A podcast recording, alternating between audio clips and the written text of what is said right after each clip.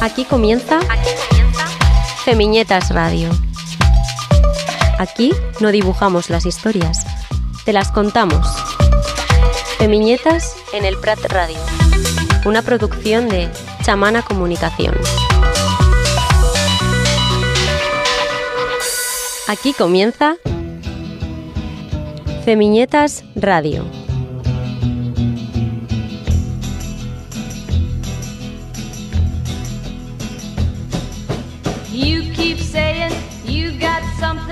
For me.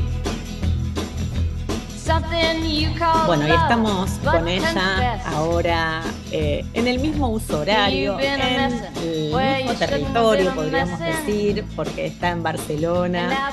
Eh, ella nos ha acompañado no solamente todo este año, que es un año muy difícil, y siendo una corresponsal de guerra, eh, con la tenacidad, la humildad y la sensibilidad con que trata los temas, para nosotras es un orgullo eh, siempre tener una escucha atenta sobre todas las posiciones y en la crónica que hace diariamente, lo hizo eh, en todos estos meses eternos que no se terminan desde Jerusalén, incluso en las propias Palestinas, eh, Andrea López Tomás.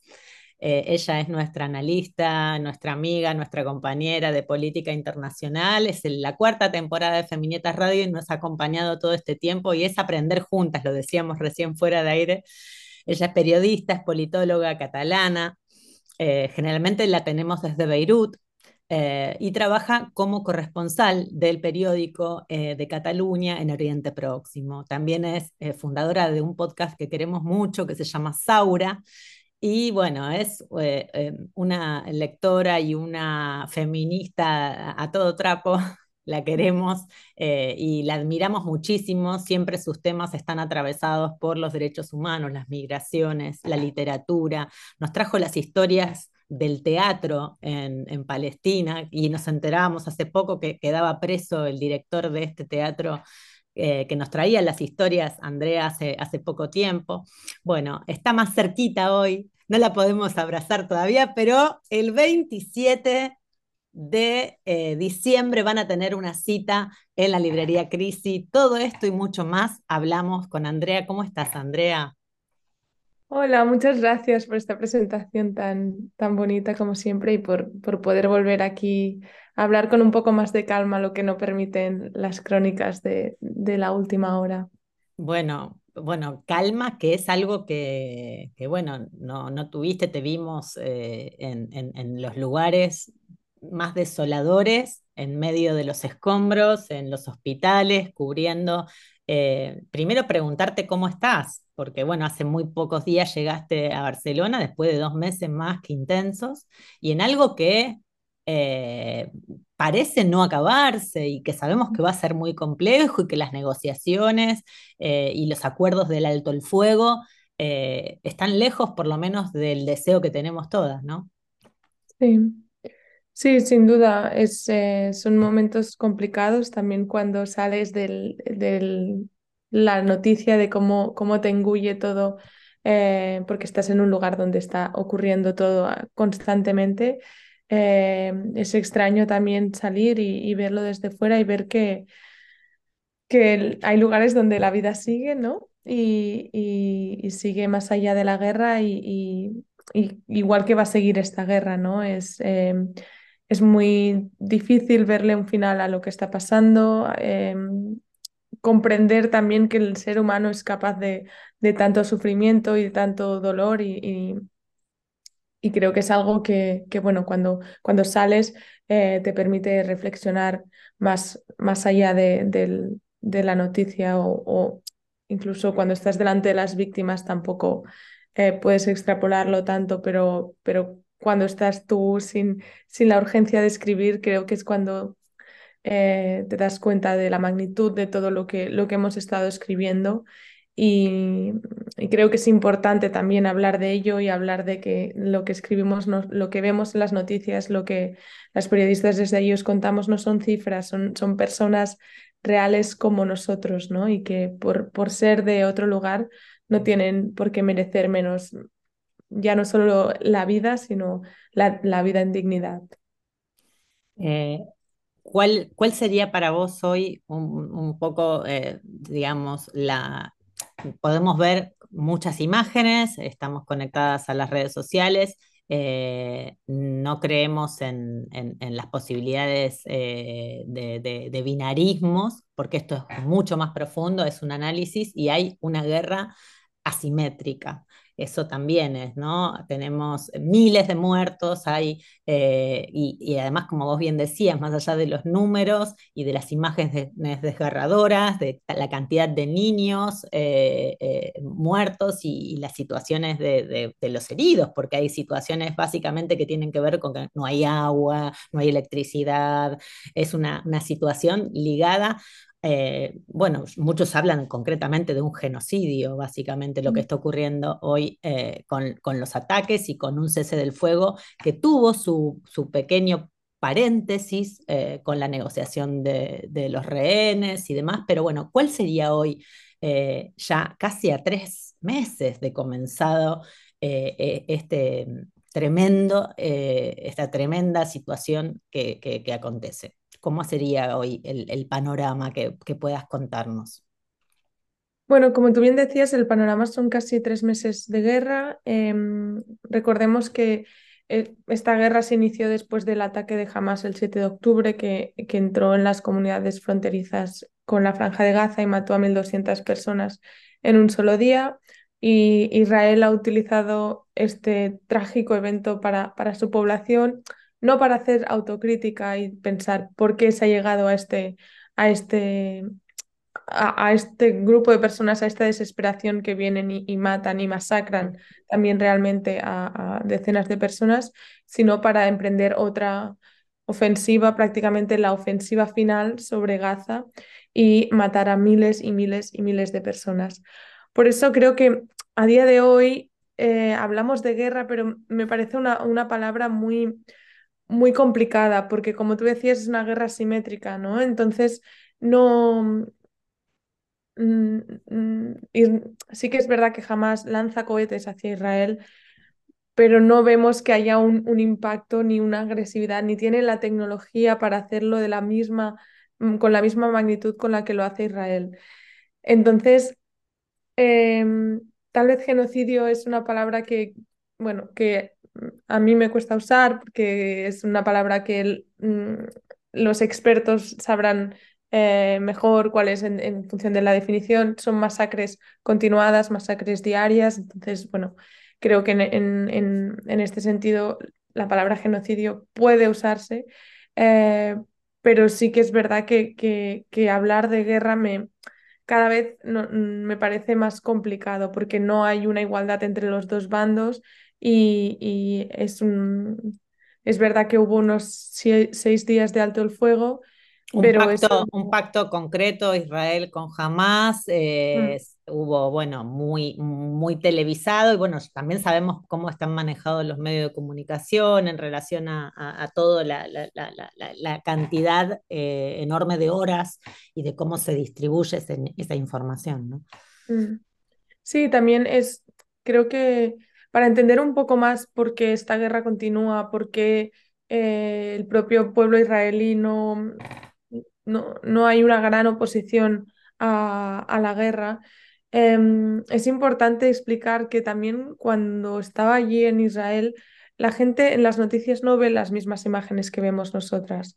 Ve a los soldados en, en, en territorios ya reducidos a escombros, pero no ve todas esas imágenes que nos llegan de los hospitales, de los cuerpos de niños y mujeres eh, y, hombres bajo, bajo los escombros. Esa, esas víctimas civiles ellos no las ven tanto.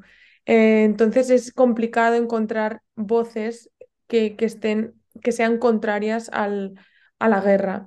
Eh, lo vemos que sí entre las familias de los rehenes, porque sí que aún queda más de un centenar de personas en, en Gaza ahora mismo, de israelíes que fueron secuestrados en Gaza y que no salieron en los intercambios que hubo durante el alto el fuego, vemos que esa gente sí que está a favor de un alto el fuego, eh, pero temporal, es decir, para que salgan sus familias, pero que luego mmm, muchos quieren que sigan las bombas, pues porque hay un gran dolor, hay una, una gran necesidad de venganza y de, de, devolver lo, que nos han hecho. Y, es verdad que todo esto viene después de décadas de deshumanización completa de, la población palestina. Eh, ya lo dijo el, secretario general de la, de la ONU, ¿no? Esto no vino solo por el 7 de octubre, no vino de la nada, vino después de 56 años de ocupación militar israelí. Entonces, eso es algo que, por eso decía al principio que, que hay que hacer un poco de autocrítica de saber de dónde viene em, tanto, tanto dolor, ¿no? Por, para atacar de esta forma a, unos civiles, que es lo que eran también los 1.200 israelíes que, que fueron asesinados el 7 de octubre. ¿Qué ha cambiado en vos a la hora de, de, bueno, de ser cronista, de, trabajar eh, hace muchos años eh, y, de, conocer también de cerca los conflictos. No, no hace poco que, estás en Oriente Medio y bueno, has estado eh, también preparándote, porque digo, no, no es un trabajo más allá que vos siempre separás eso, digamos, siempre sabes que la víctima es la, la persona de quien contás esa historia generalmente eh, ¿Qué ha cambiado en vos en este tiempo? Eh, eh, y también en relación a la evolución de, tu trabajo, en, también, no sé, tener la piel más dura mm. en algunos casos. Sí, creo que un poco sí que se te vuelve la, piel un, poco más dura. También el hecho de trabajar en el contrarreloj, ¿no? Es decir, de tener que que producir y la información, escribirla, entregarla, creo que eh, te hace un poco mm, incluso alejarte de esa parte humana, ¿no? Y, a veces te olvidas de que hay, unas, eh, hay una persona al otro lado, ¿no? Que no es solo la fuente que te da la información, que te cuenta esa historia, sino que es, que es una, una experiencia que esa persona ha vivido, una persona que ha perdido, una persona que tiene secuestrada o, o una persona que tiene bajo los escombros y que, que no, no, lo sabe.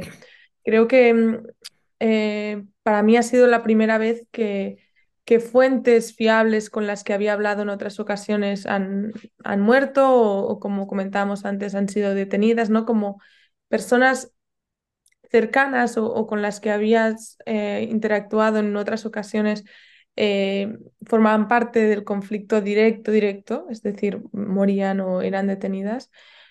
Y creo que, mm, que también eso nos transmite la magnitud del conflicto, ¿no? Y cómo, cómo eh, lo está impregnando todo y, lo difícil que es alejarse, alejarse de él.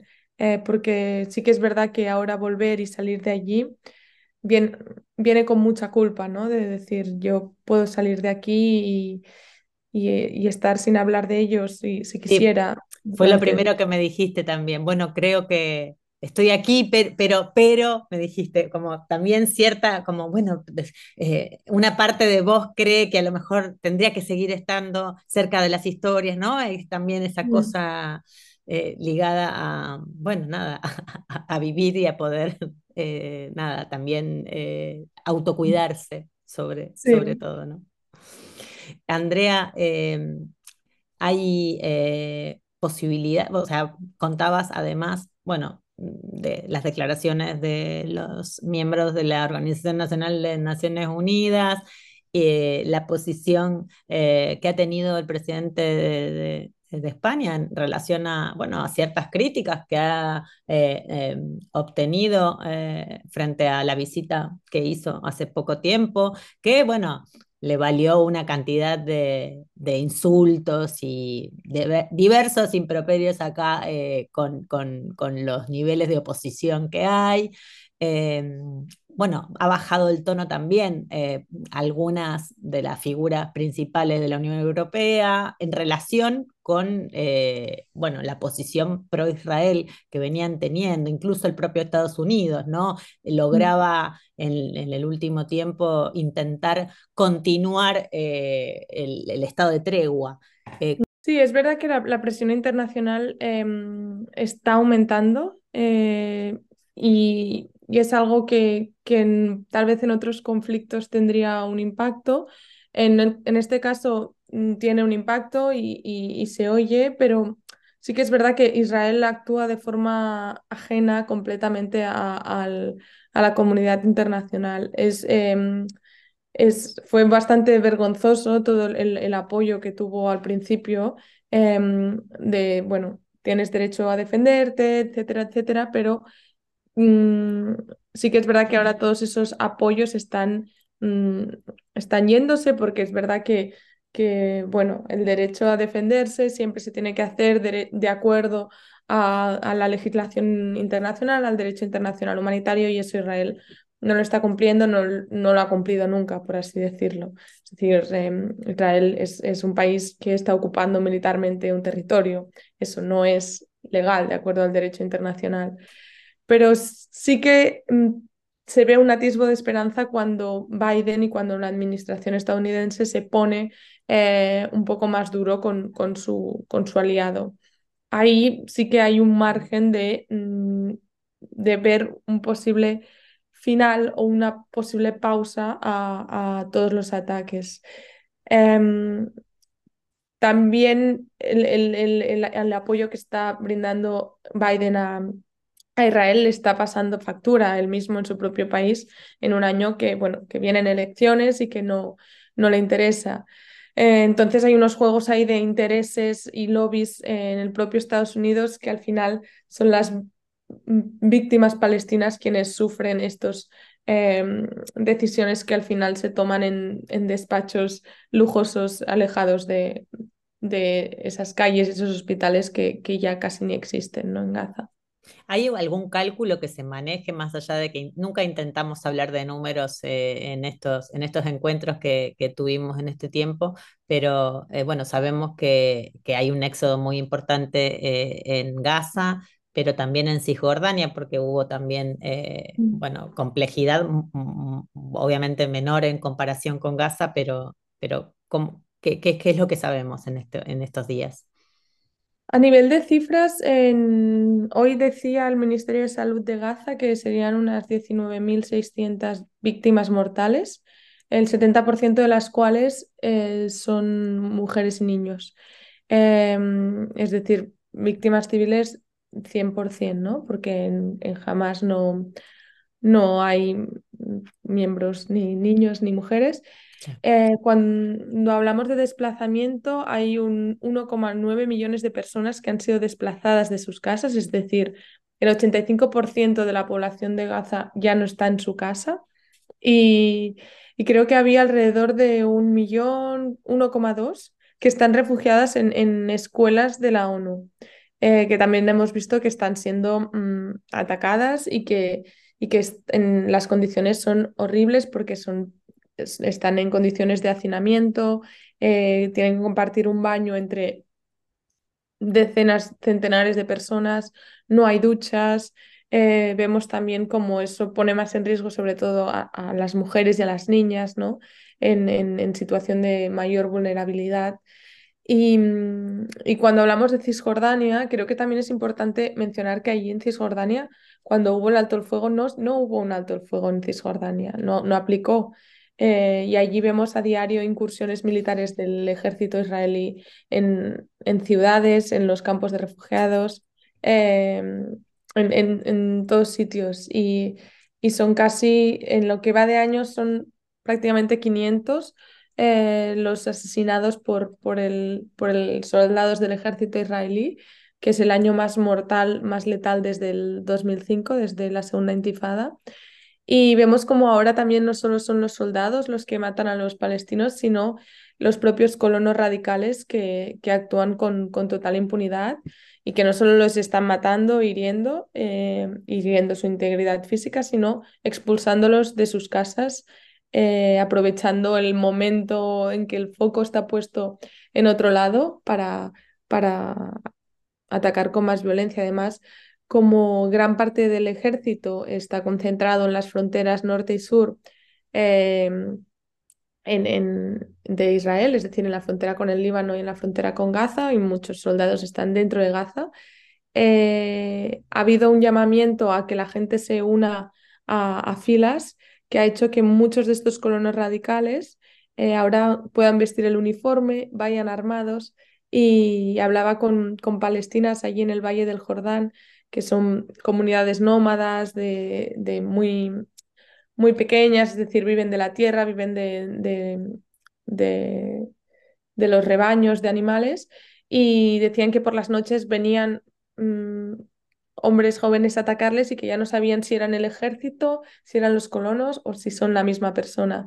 Es decir, hay, hay un, un, un caos del que los más fuertes se están aprovechando y además no tenemos que olvidar que antes de la guerra ya había el gobierno más derechista en la historia de Israel. Eso te quería preguntar también, ¿cómo se ve esa, ese, esa, ese, debilitamiento que tenía con 300.000 personas en Tel Aviv, como habíamos visto a lo largo de los eh, inicios de este año, con unas manifestaciones impresionantes, y si se ve más debilitado o si, si hay un, un fortalecimiento de Netanyahu en este sentido, con, con estas situaciones? Sí que las encuestas muestran que, que, a día de hoy Netanyahu perdería las, las elecciones. También es un motivo por el cual Netanyahu está alargando la guerra, porque a la que termine la guerra empezarán a depurar responsabilidades por lo que ocurrió el 7 de octubre y al final es el primer ministro que, que, que está en el poder cuando ha ocurrido la, el peor día en la historia de Israel, por así decirlo. Entonces, eh, a nivel de apoyos no los tiene y ahora ya han empezado de nuevo a salir a las calles en minorías, pero en, protestas en contra de Netanyahu. Em, pero sí que es verdad que el, la mentalidad también del, del, propio Estado de Israel, de la, la, propia psique israelí es todos a una, ¿no? Para ellos la guerra de Gaza, la guerra que están librando ahora o la ofensiva es una guerra por su propia supervivencia, porque si no acabamos con Hamas, eh, jamás acabará con nosotros. Y para ellos eh, jamás es Gaza, ¿no? Es un, es un sinónimo y, y, eso implica que, que, miles de civiles estén sufriendo las consecuencias de, de un grupo eh, terrorista, ¿no? Que, que podríamos decir que jamás es un grupo terrorista porque cometió acciones terroristas, pero también es un grupo para la liberación nacional de un pueblo sometido a, a décadas de, de éxodo, muerte, destrucción, ¿no? Entonces, mm, claro, para, para llevar a cabo esta guerra eh, por su propia supervivencia no pueden haber fisuras. No es ahora el momento para ellos de, de, de cambiar de gobierno o de, o de echar a Netanyahu. Andrea López Tomás es periodista, eh, la tenemos habitualmente en Feminietas Radio desde Beirut, pero este año estuvo y está cubriendo la, bueno, la masacre que bueno, tiene la denominación formal de guerra eh, y estuvo contándonos, eh, bueno, desde Jerusalén, incluso eh, estuviste también en, en, la propia Gaza, estuviste, estuviste por ahí, llegaste Estuve en la frontera. En los, en los, alrededores. Sí, porque también eso es importante que, que la audiencia sepa que Israel no deja entrar a periodistas en Gaza y está matando a los periodistas locales que hay allí. Por lo tanto, esta guerra también se, se batalla en el, en el campo de la información. Andrea, vas a estar el 27, el miércoles 27, en una librería queridísima que la conocimos por vos, eh, que es la librería Crisi. Eh, es una cooperativa, vas a estar dando una charla, vas a estar junto con tu compañero Joan eh, Cabacés el miércoles 27 de diciembre, ahí en los últimos días del año, con una charla maravillosa que es tan necesaria, denominada la o la patria o morir, la lucha por la Palestina histórica, ¿es así? Este, este miércoles. Sí, ahí estaremos con, con Joan Cabasés, que él también ha estado desde el 7 de octubre cubriendo, cubriendo la guerra y, y bueno, hablaremos un poco de lo que ha pasado ya lo sabéis todas, pero de cómo se ha llegado a, a este 7 de octubre y, a estos trágicos tres meses que le han seguido. Más que invitados, todas, todes, eh, todas, eh, a las 7 de la tarde, Florida Blanca 90 en la ciudad de Barcelona. Eh, bueno, yo estaré con mi alma, mi cuerpo presente no voy a poder estar, pero bueno, vamos a estar de cualquier modo. Espero verte pronto, Andrea. Te agradecemos un montón y te deseamos las mejores fiestas posibles en, este, en estos contextos. Eh, y bueno, y ojalá que nos podamos encontrar el año próximo con, con, más eh, historias y con por lo menos eh, menos, menos sangre y, y, con, con, con, la búsqueda del alto el fuego y, la paz que, que tanto se necesita en este tiempo. Te agradecemos, en serio. Gracias, Andrea. A ti, muchas gracias. Bueno, y seguimos con música porque el Chili nos ha programado música eh, en este último episodio del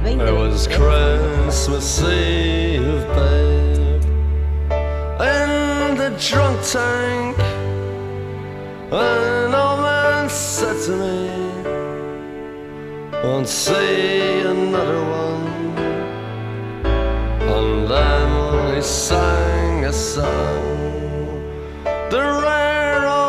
mountains, you. I turned my face away and dreamed about you. Got on a lucky one, came in eighteen to one. I've got a feeling this year's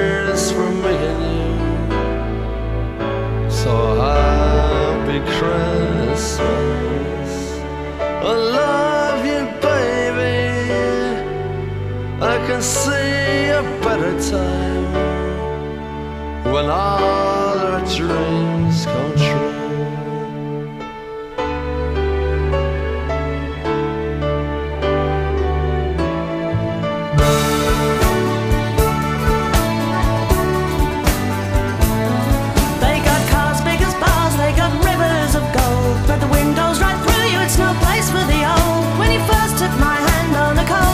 Eve. You promised me Broadway was waiting for me. You were handsome. You were pretty queen of New York City. When, when the, the band, finished playing, they held out for more. Sinatra was swinging, all the drunks they were singing. We kissed on the corner, then danced through the night. The boys of the NYPD choir were singing, Go away, babe. And the bells were ringing out for Christmas Day.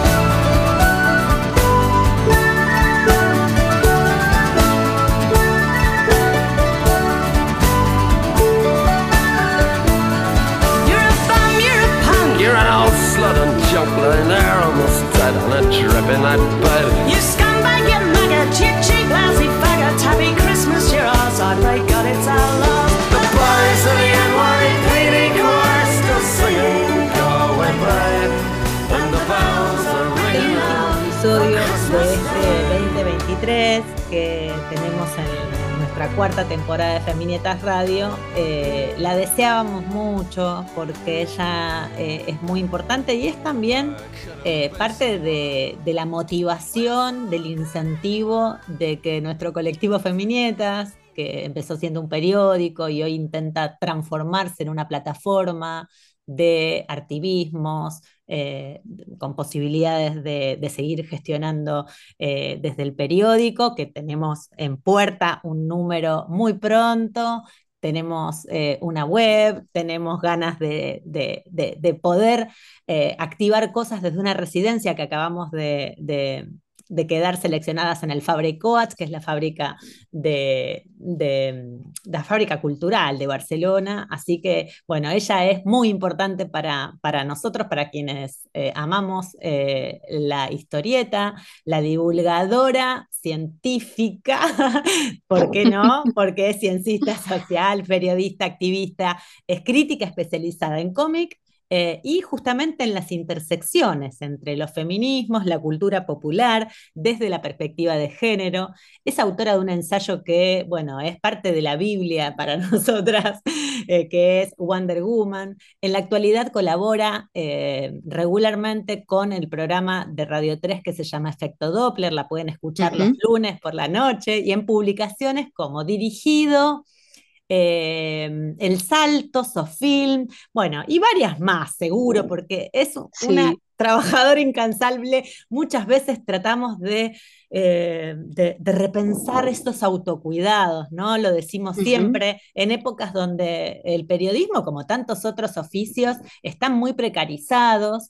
Elisa McCausland es eh, promotora también del colectivo Autoras de Cómic eh, y es miembro de la Asociación de Críticos y Divulgadores de Cómic. Tiene un montón de libros y publicaciones editadas y junto al crítico Diego Salgado eh, también han escrito Supernovas, una historia de la ciencia ficción audiovisual de Rata Nature del año 2019, Sueños y Fábulas, historias de vértigo de 2022 de EC Ediciones.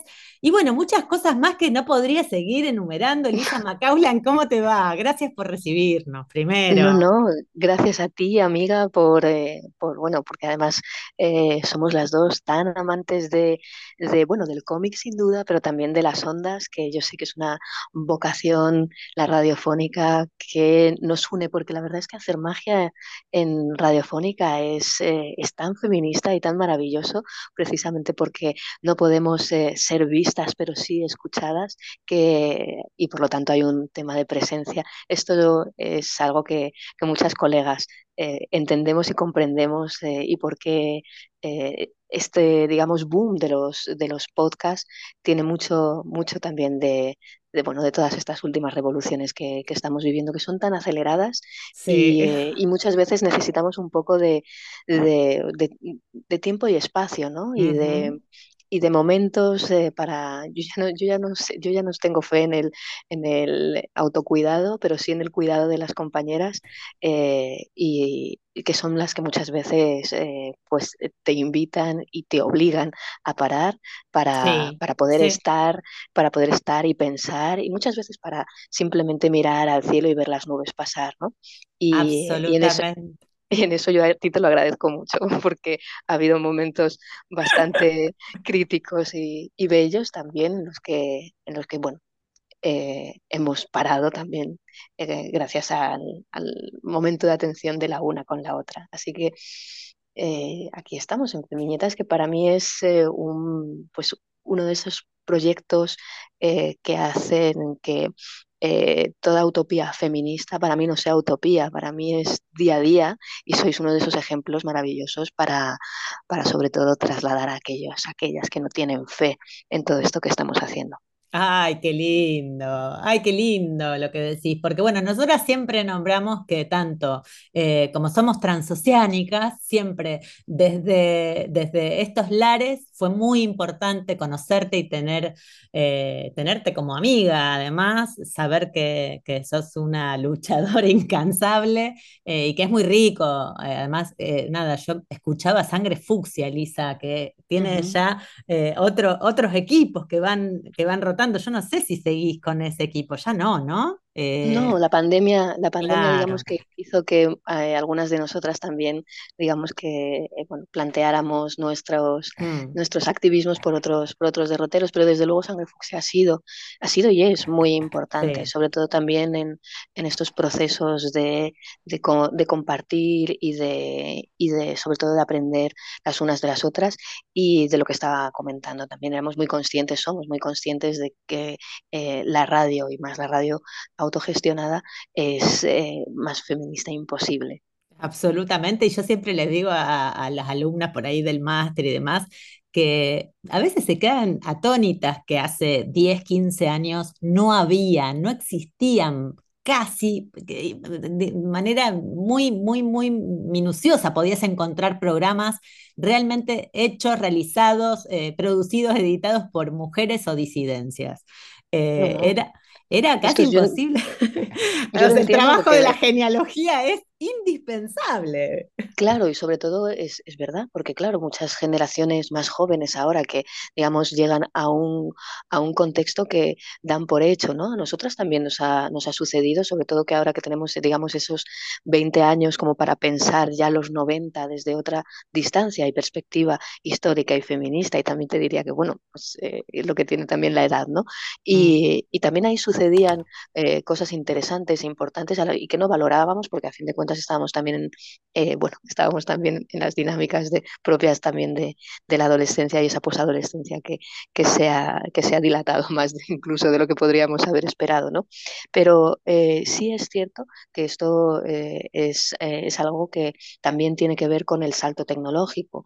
Em, Internet y sobre todo las redes sociales sí, han sí. cambiado, yo diría, transformado, mutado el, el, escenario social muchísimo. Y esto que ahora puede parecer algo muy normal, no lo era antaño, era algo completamente distinto, éramos mucho más físicas en ese ah, sentido. Sí, y, que, creo y precisamente por eso también yo creo que estábamos o sentíamos que estábamos eh, más, eh, más desconectadas en un sentido también, también bueno, eh, como decía, de, de, era otra aproximación también a, a, la, a la realidad y a la cultura.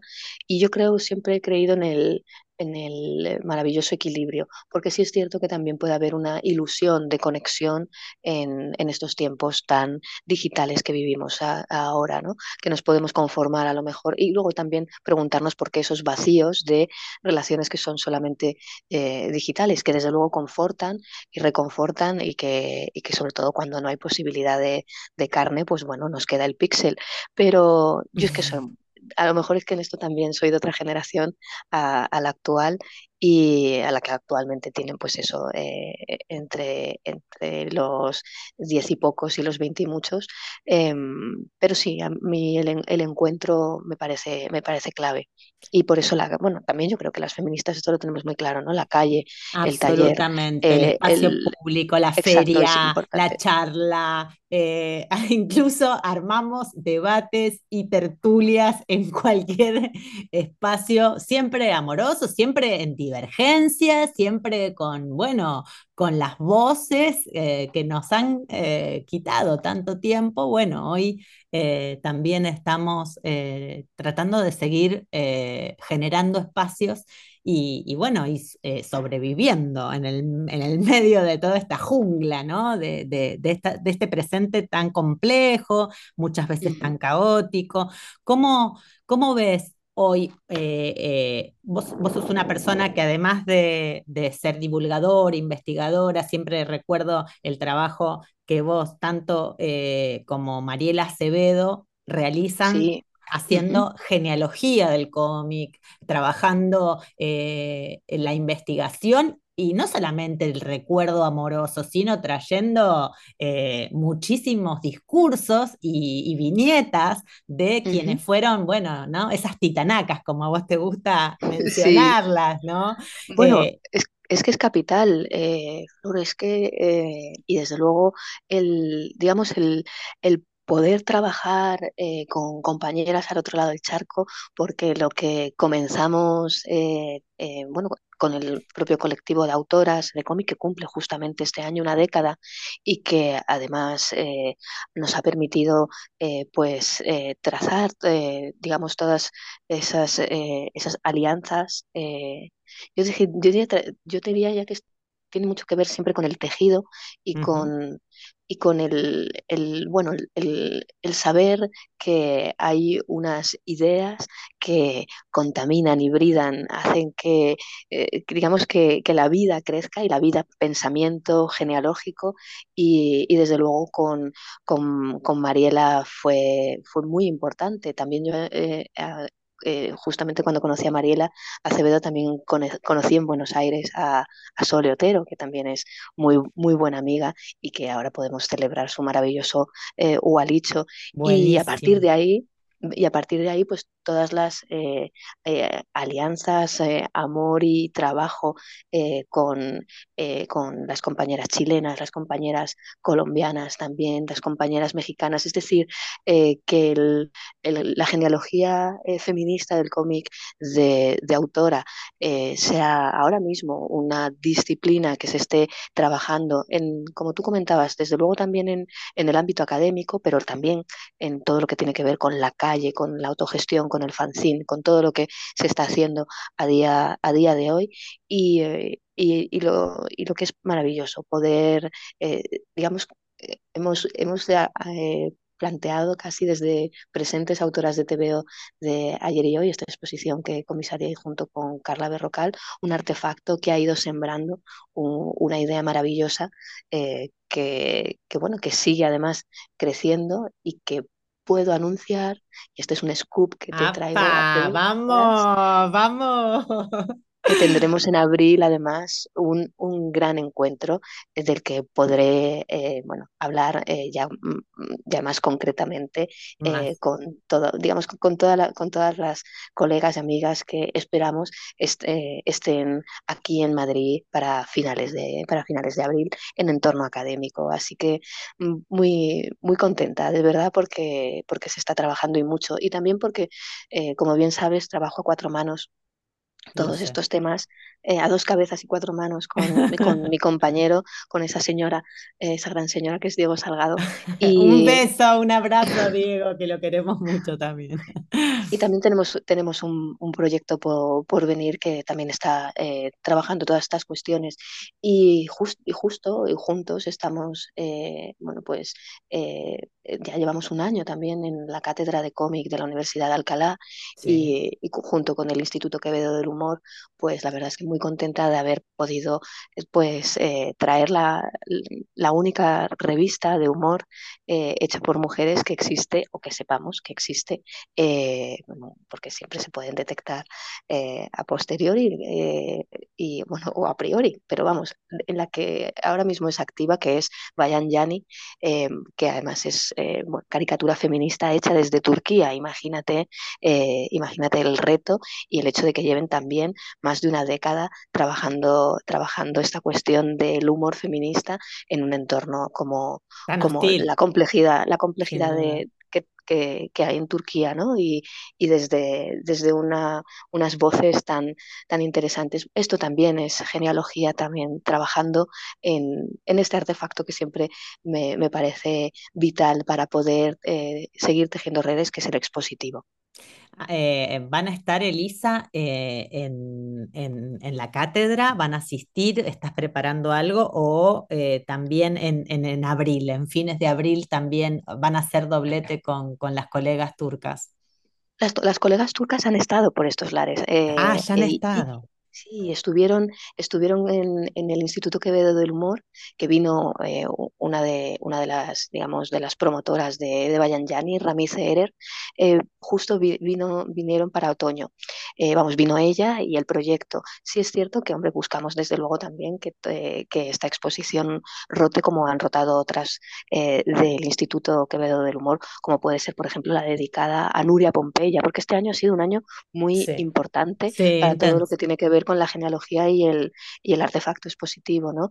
Y, eh, y tanto Raquel Gu como Pepe Galvez ahí han hecho un, un, trabajo de recuperación de la obra de nuestra pionera del humor gráfico, que es Nuria Pompeya, y si todo va bien, esperemos también que en este encuentro de abril también podamos, podamos tener, eh, bueno, desde luego, es presencia genealógica en general e iremos eh, anunciando, anunciando las eh, tanto encuentros, exposiciones y seminarios que, que podamos hacer, eh, bueno. que podamos finalmente llevar a cabo. Qué bueno Pero bueno, yo, yo, creo que eh, hay, este año ha sido muy bueno y lo que está por venir va, va a ser sin duda también interesante. Bueno, porque además siempre haces una especie de mapeo de situación, eh, lo has hecho en los últimos dos salones del cómic también que te hemos visto aquí en Barcelona, con un rol muy activo y de, y, de, y de mucha inclusión a sectores como por ejemplo nosotras que venimos por ahí desde los márgenes, con, con, con, con espacios mucho más pequeños, autogestionados. Bueno, queremos decirlo que vos sos una impulsora, eh, has sido una impulsora y, y evidentemente lo seguís siendo, de sumar eh, justamente muchísimas eh, mujeres y, y, disidencias que están eh, produciendo en forma individual y en forma colectiva, ¿no? Básicamente, uh -huh. pero bueno, eh, reunidas bajo la misma trenza, que es la, la, la, la, intención. Y sos crítica también, porque además me gusta también siempre cuando, cuando interpelás sobre que hay una enorme producción, hay una enorme edición, hay un interés concreto de las editoriales de seguir, eh, bueno, por este carril, porque hay una, eh, un, consumo importante, pero bueno, también cuestionás esta paradoja de qué pasa con, con, los lectores, qué pasa con lo educativo, qué pasa con la inclusión del cómic, del TVO en el sector educativo, que es otro de los pilares que, que siempre me gusta escucharte. Sí, la verdad es que, bueno, eh, todo hay que decirlo y esto lo sabemos eh, también eh, las que ya tenemos una edad, que es importante tener también eh, compañeras eh, con una visión y, y, para poder establecer esas alianzas y en ese sentido, en el, sobre todo en lo que comentas con el Salón del Cómic de Barcelona, con el Cómic Barcelona, el, el, rol de su directora, Merichel Puig, ha sido, ha sido clave también para que tanto desde el colectivo de autoras de cómic, tanto en lo que tiene que ver con lo profesional como esa eh, inclusión. Y yo no diría, esto lo hemos insistido mucho eh, de, desde el colectivo y, y yo eh, en realidad en, en, todos los ámbitos. No estamos hablando de esto que también eh humorísticamente ese cuarto de kilo de autora para, para poder compensar según, qué, según qué índices cuantitativos. Yo no estoy para nada en esta, en esta línea. A mí Bien. me gusta, me gusta eh, que, desde luego, que, que eh, todo mm, que, que, estemos desde el principio, que la mirada, que la mirada feminista esté es siempre desde la, desde la, desde la propia concepción del de seminario, del congreso, del, eh, del salón, en fin, es, creo que es eh, lo, lo, es lo importante, es la clave para poder transformar también las dinámicas, ¿no? Y en eso hemos tenido un apoyo eh, importantísimo y, y, por eso también nuestros premios honoríficos se han dado en este marco, los últimos.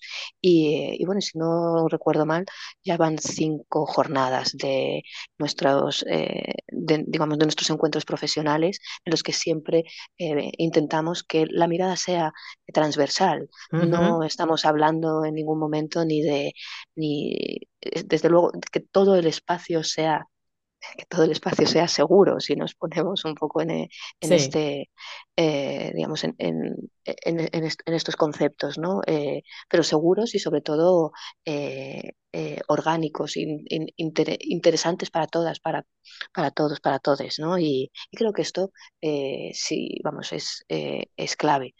Em, Perdona porque sí me habías comentado otra cosa, después de todo lo que tiene que ver más también con la, no, con la vertiente, sobre, digamos, didáctica, ¿no? Y... Sí, sobre todo porque, bueno, eh, tenés una participación muy activa desde, lo desde la investigación y desde lo educativo, desde la divulgación, eh, y, y, bueno, esos, esos espacios eh, generalmente, bueno, están atravesados por, por interpelar también a quienes manejan sectores desde lo educativo, desde... Sí, sí. La, entonces, bueno, bueno, es como, bueno, está todo muy lindo, es un sector que también eh, eh, es, está produciendo una cantidad de contenidos y hay eh, muchas veces mmm, falta de incentivos económicos, falta de incentivos desde, bueno, las capacitaciones educativas para que se produzcan verdaderas, bueno, situaciones embrionarias, digamos, sí. eh, a, nivel, a, a, nivel de, sobre todo, niños, adolescentes y también adultos, porque bueno, también lo que tiene el cómic y toda su, su, enorme capacidad de lectura es que eh, tiene públicos muy diversos, ¿no? Eh, sí, y... eso desde luego. Y también hay que entender que el cómic, y esto lo, lo, lo tratamos mucho Diego y yo, que el cómic también se ha convertido ahora mismo en una cierta moneda de cambio, como todo lo cultural. ¿No? Sí. Entonces eso desde luego trae, trae muchos riesgos aparejados, mm. pero estamos como con el feminismo, me parecen muy bien los discursos, pero yo quiero, yo quiero realidad, yo quiero políticas, eh, políticas que, que, cambien, que transformen nuestro día a día y, y desde luego Entiendo, eh, entiendo que bueno, el ámbito institucional también tiene sus corrientes y tiene, y tiene sus épocas, y por eso eh, bueno, el feminismo de base es el que, el que esa militancia constante eh, es el que no hay que abandonar nunca, porque nunca, nunca se sabe qué apoyos puedes tener en determinadas épocas, porque los vientos eh, son favorables y luego cuando, cuando pueden, pueden venir maldadas, ¿no? Si seguimos un poco así con, con, este, con este lenguaje típico de, de, de, bueno, de nuestras madres y abuelas eh, en, el sentido de, de recomendarnos, eh, sobre todo, que, que a las compañeras eh, y, ese tejido creado con las compañeras, con las colegas, es el que hay también que cuidar, sobre todo porque es la realidad que nos sustenta. Y, y también tiene que ver, desde luego, con la afectiva, pero no, no solemos eh, eh, hablar mucho, aunque deberíamos, o sea, se habla, pero deberíamos hablar más las feministas de, de dineros, de, de, Ay, s- de- sí, de lo sí, matérico, porque sin, sin lo matérico, sin lo que claro, sustenta nuestro día a día, Gracias. luego el, el proyectar es, es posible, pero es más dificultoso. Ayer en una charla en una biblioteca hablé de eso. Obviamente siempre te cito, siempre me, me- me gusta mucho leerte, seguirte. A veces es difícil todo lo que recomendás, eh, bueno, eh, tener también justamente un, seguimiento. De hecho, no me había enterado de, las colegas turcas que habían estado en Madrid, así que me, hago un mea culpa. Pero, mm, pero Elisa, eh, bueno, volviendo a esa- a ese mojonazo, eh, ¿hay algo que nos puedas recomendar que te, que te haya interpelado, que te haya gustado, ya sea desde la producción eh, editorial, más mainstream o incluso fanzines, porque sé que sos una, Sí. una- una gran eh, divulgadora y además recorres muchísimas ferias autogestionadas de diferentes lugares. Bueno, es que eh, se, se están haciendo cosas maravillosas, la verdad. sí. Bueno, este año ha sido un año mm, muy interesante. Yo no me canso de, de recomendar Patos de Kate Beaton, porque creo que es un, un- no sé, es, es una obra a, a- a tener no muy en cuenta. Es que creo que es, eh, eh, es que es, es que es eh, maravillosa, esa es y durísima. Y, y- y creo que Mm, lo que ha logrado Beaton ahí ya no solo también porque pueda que me resuene sin duda en un sentido generacional, pero lo que está tratando y cómo lo, y cómo lo trata eh, es, eh, es increíble y me llama la atención que no haya un quórum más generalizado entre los compañeros y compañeras críticos. Veremos un poco en, e- en estos listados que suelen salir eh, por, por estas fechas. Rotunda sí, de Candela Sierra, por ejemplo. Es decir, lo- el tema laboral es, es interesantísimo cómo las autoras han entrado en ello. Estábamos hablando antes de, los, de lo matérico, ¿no? de, de lo que nos sustenta. Y, y se han dado, y se han dado, la verdad, eh, tebeos este año, cómics mm, que yo eh, encuentro interesantísimos. Como te decía, Rotunda de Candela Sierra, eh, que habla sobre todo también de las profesiones creativas, más concretamente de las que están ligadas a los temas urbanísticos y demás, o Hecha a sí misma, de Alicia Martín Santos, que eh, enfoca en las consultorías y bueno, y en todo, y en todo esas estructuras organ- de- organizativas que, mm, vamos, suenan, suenan y resuenan, sin duda. La edad duda. estupenda. Bueno, y como estamos muy estupendas, muy estupendas, la querida Raquel, me encanta que, que traigas. Ah, eh, hasta ahora es, es- es el único que leí, así que me voy anotando todo. Y la queridísima Raquel Gu con, con las edades estupendas, que bueno, Que es una maravilla. Por- maravilla.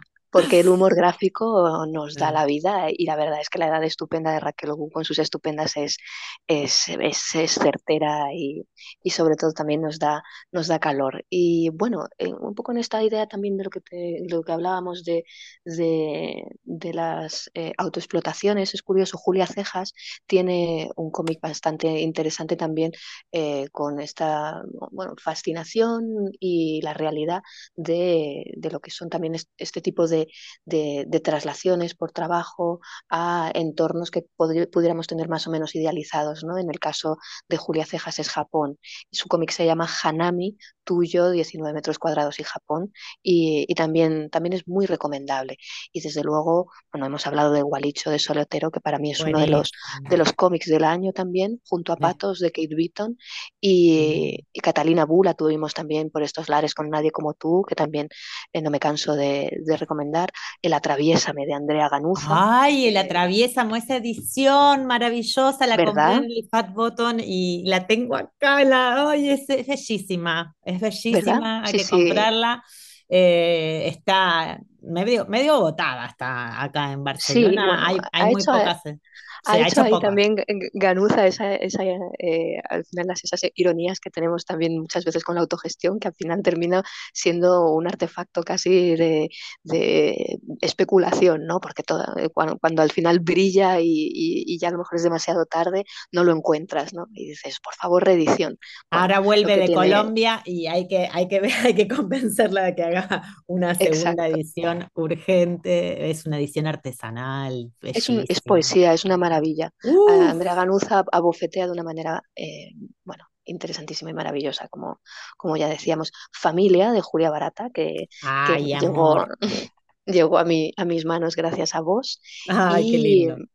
y Coco quiere ser buena, eh, de Jen Wang, que eh, es la ópera prima de esta, de esta autora, que a mí me encanta, sobre todo por esta eh, idea también del juvenil, eh, entendido también desde, bueno, de un personaje que no es encantador precisamente, ¿no? Pero que tiene sus, eh, tiene sus idiosincrasias. Para mí es, es, es un, es- también es una, es una obra a, re- a reivindicar. Coco quiere ser buena, de Jen Wang. Y del mainstream de autora, sí quería, bueno, eh, a, a lo mejor alguien me va a collejear por considerar a Maya Satrapi mainstream, pero bueno, como acaba de sacar justamente eh, este recopilatorio eh, antológico, vamos, más una antología, ella sola, solamente ha, digamos que ha comisariado eh, este, este trabajo eh, en favor también de, la de visibilizar, eh, bueno, todos los, la problemática, por decirlo de una manera mm, elegante, pero bueno, si es elegante no estamos siendo certeras, así que básicamente por la persecución que sufren las mujeres en, en Irán. Y, y Ma- bueno, ¿cómo se llama la recopilación de Marianne? me estás pillando ahora mismo. Ah, no, la estoy buscando. pero Sabía pero que es- había algo nuevo, pero bueno, me imagino de... lo, lo ha sacado, eh, eh, eh, lo ha sacado Reservoir, Reservoir Comics, Sí. Reservoir Books y, y, mm, y perdona porque no recuerdo el No, ver, título a, exacto. lo vamos a buscar, seguramente eh, está ahí entre los más vendidos, por supuesto. Bueno, tan- tanto hemos aprendido de, de, de Marianne Satrapi, así que bueno, será Mujer, vida, cuestión... libertad. Ah, Maya está, Satrapi, que es nuestra clásica por Persépolis, no solo, también por bordados, pollo, de- pollo con ciruelas, y, y bueno, también porque todo se ha dicho, yo creo que a Satrapi le ha seducido especialmente el audiovisual y el cómic lo ha dejado un poco también para, Sí, para otras cuestiones. Pero bueno, Mujer, Vida, eh, Libertad bien, es, eh, es, esta, es esta publicación eh, que estábamos, que estábamos está. comentando. Perfecto.